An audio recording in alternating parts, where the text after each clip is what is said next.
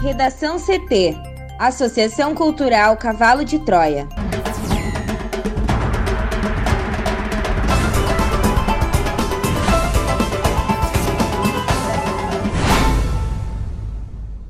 Agora, no Redação CT. Libertado de detenção no Egito, médico gaúcho desembarca em Porto Alegre. Reforço da Coronavac em idosos é injustificado, neste momento avalia Butantan. Rogério Caboclo é afastado da presidência da CBF após denúncia de assédio sexual e moral.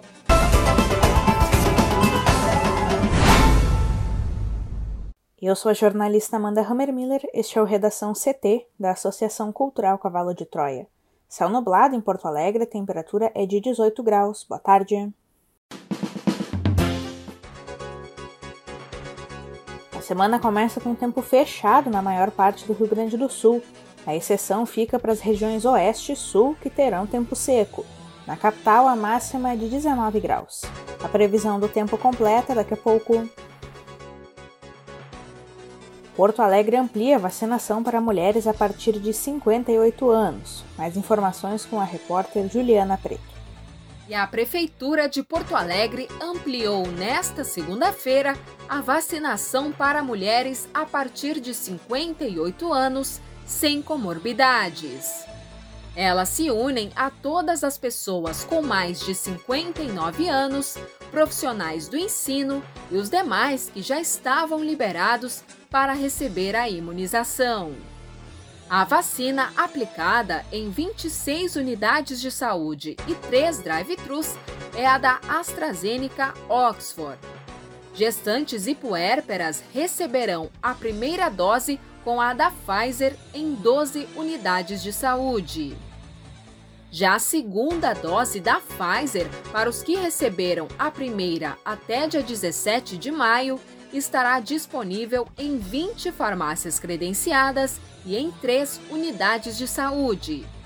Importante lembrar, Amanda, que não haverá aplicação de segunda dose da vacina de Oxford nesta segunda, pois os estoques estarão sendo remanejados nas unidades. Sobre os documentos obrigatórios, para todos os grupos é necessário o documento de identidade oficial com CPF e foto, um comprovante de residência ou de trabalho em Porto Alegre. Mais informações sobre os locais de vacinação podem ser encontradas no portal da Secretaria Municipal da Saúde. Libertado de detenção no Egito, o médico gaúcho desembarca em Porto Alegre. Thaís Uchoa. O médico gaúcho Victor Sorrentino chegou na noite deste domingo ao Rio Grande do Sul, após ser detido no Egito em uma investigação de assédio sexual. A assessoria do profissional divulgou no início da tarde deste domingo que ele havia chegado ao Brasil. O médico desembarcou no aeroporto Salgado Filho por volta das 23 horas e 30 minutos, vindo de São Paulo. De óculos escuros e boné, acompanhado de assessores e amigos, Sorrentino apenas afirmou que se manifestaria sobre o caso em outra oportunidade. O médico foi detido em 30 de maio no Cairo, capital do Egito, após um vídeo em que faz perguntas com conotações sexuais a uma vendedora viralizar na internet. O Ministério Público egípcio assumiu o caso. Sorrentino foi acusado de expor a vítima a insinuações sexuais e insinuações com palavras, a sua transgressão aos princípios da família e valores da sociedade egípcia, sua violação da santidade da vida privada da vítima e seu uso de sua conta online privada para cometer esses crimes. Na audiência ocorrida na quarta-feira no Cairo, as autoridades haviam decidido manter o médico preso por pelo menos mais 15 dias.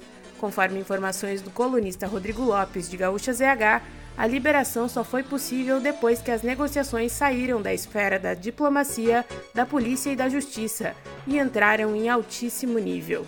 Para o Redação CT, Thaís Uchoa.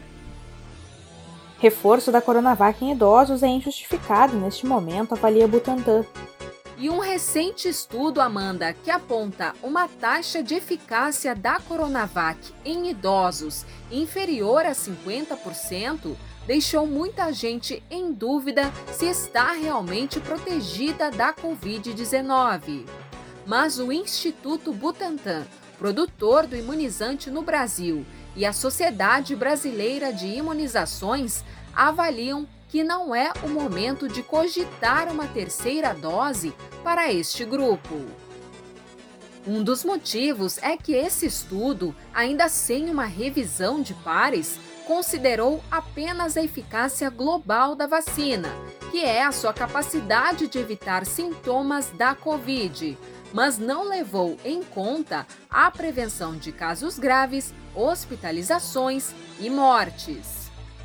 Em entrevista coletiva à imprensa, o diretor do Instituto Butantan, Dimas Covas, rechaçou a possibilidade de revacinação dos idosos por enquanto e afirmou que a Coronavac é uma das melhores vacinas que estão disponíveis no mundo e que agora tem efetivamente demonstrado o seu papel na vacinação.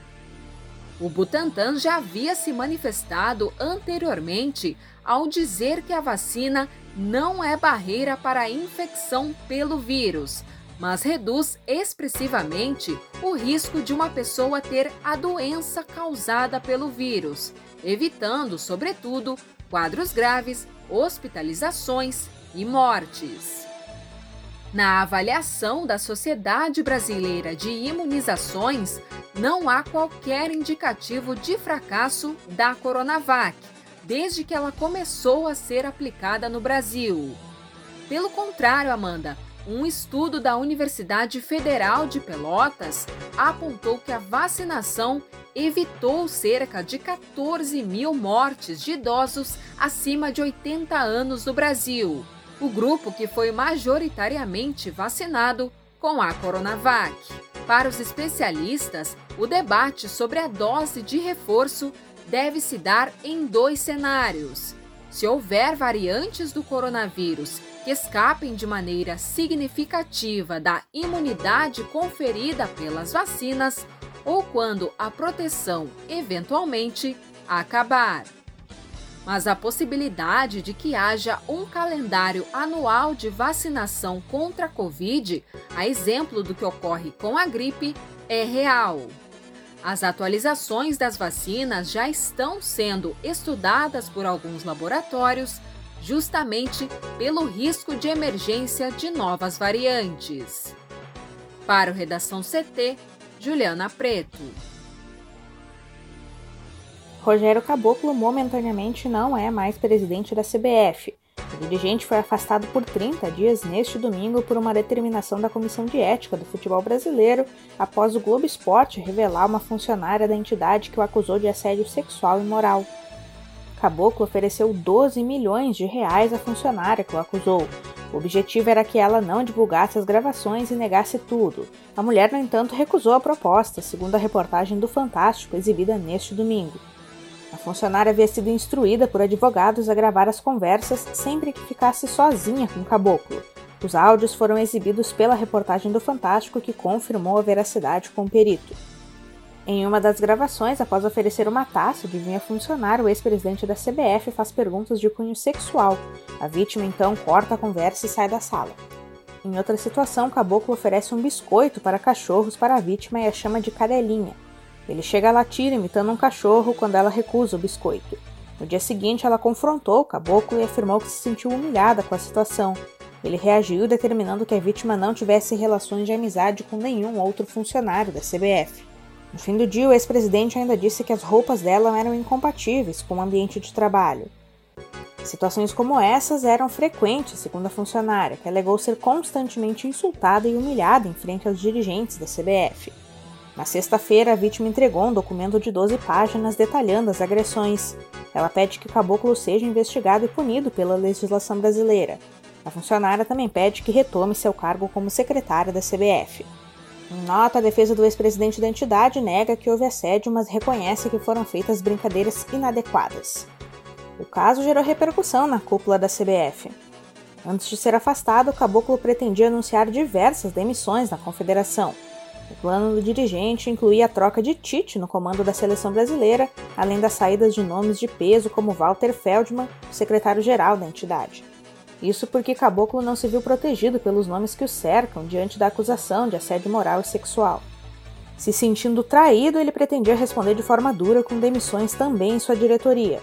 Além de Tite e Feldman, diretores como Manuel Flores, de competições, o Gilberto Rato, do marketing, e Marcelo Aro, das relações institucionais, também estavam entre os alvos de Caboclo.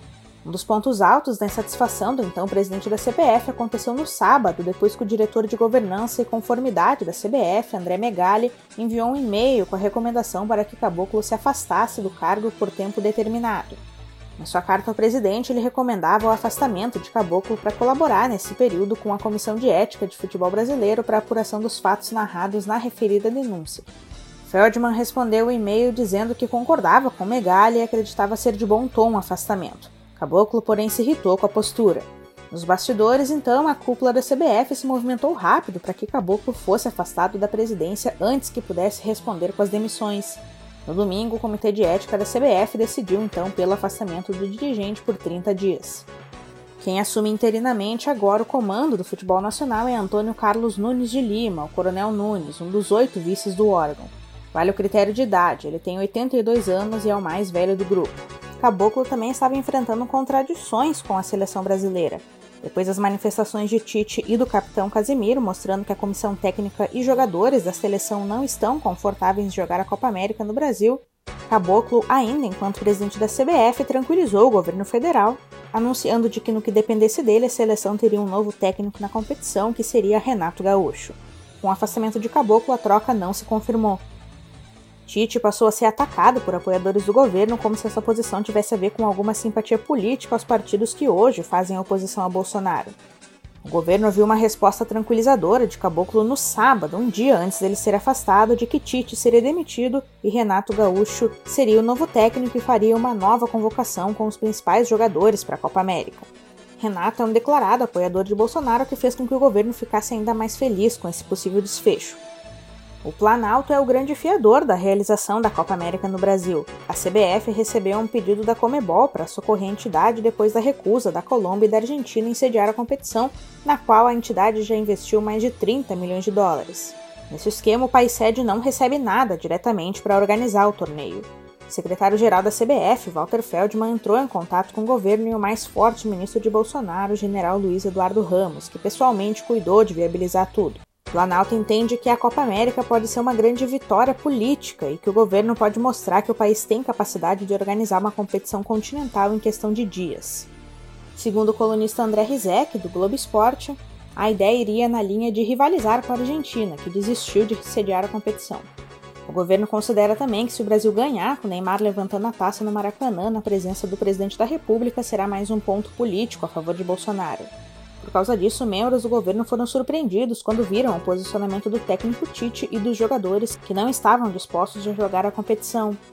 A recusa não era em virtude da pandemia, mas porque os jogadores queriam férias depois da temporada desgastante na Europa. Porém, nessa segunda-feira, os jogadores da seleção brasileira já sinalizaram para a CBF a decisão de que irão atuar na Copa América, mas farão manifesto com crítica à realização do torneio no Brasil. O afastamento do presidente da confederação reduziu a tensão entre o time e a cúpula da entidade. Pesou também na decisão deles que dirigentes garantiram ao técnico Tite sua permanência. Com a confirmação, especialistas alertam para a piora da pandemia nas próximas semanas, quando o Brasil sediará a Copa América. Em 1 de junho de 2020, quando a Comebol adiou a Copa América por causa da pandemia de coronavírus, o Brasil registrava a média móvel de 937 mortes. Um ano depois, 1 de junho, registrou média móvel de 1.870 óbitos.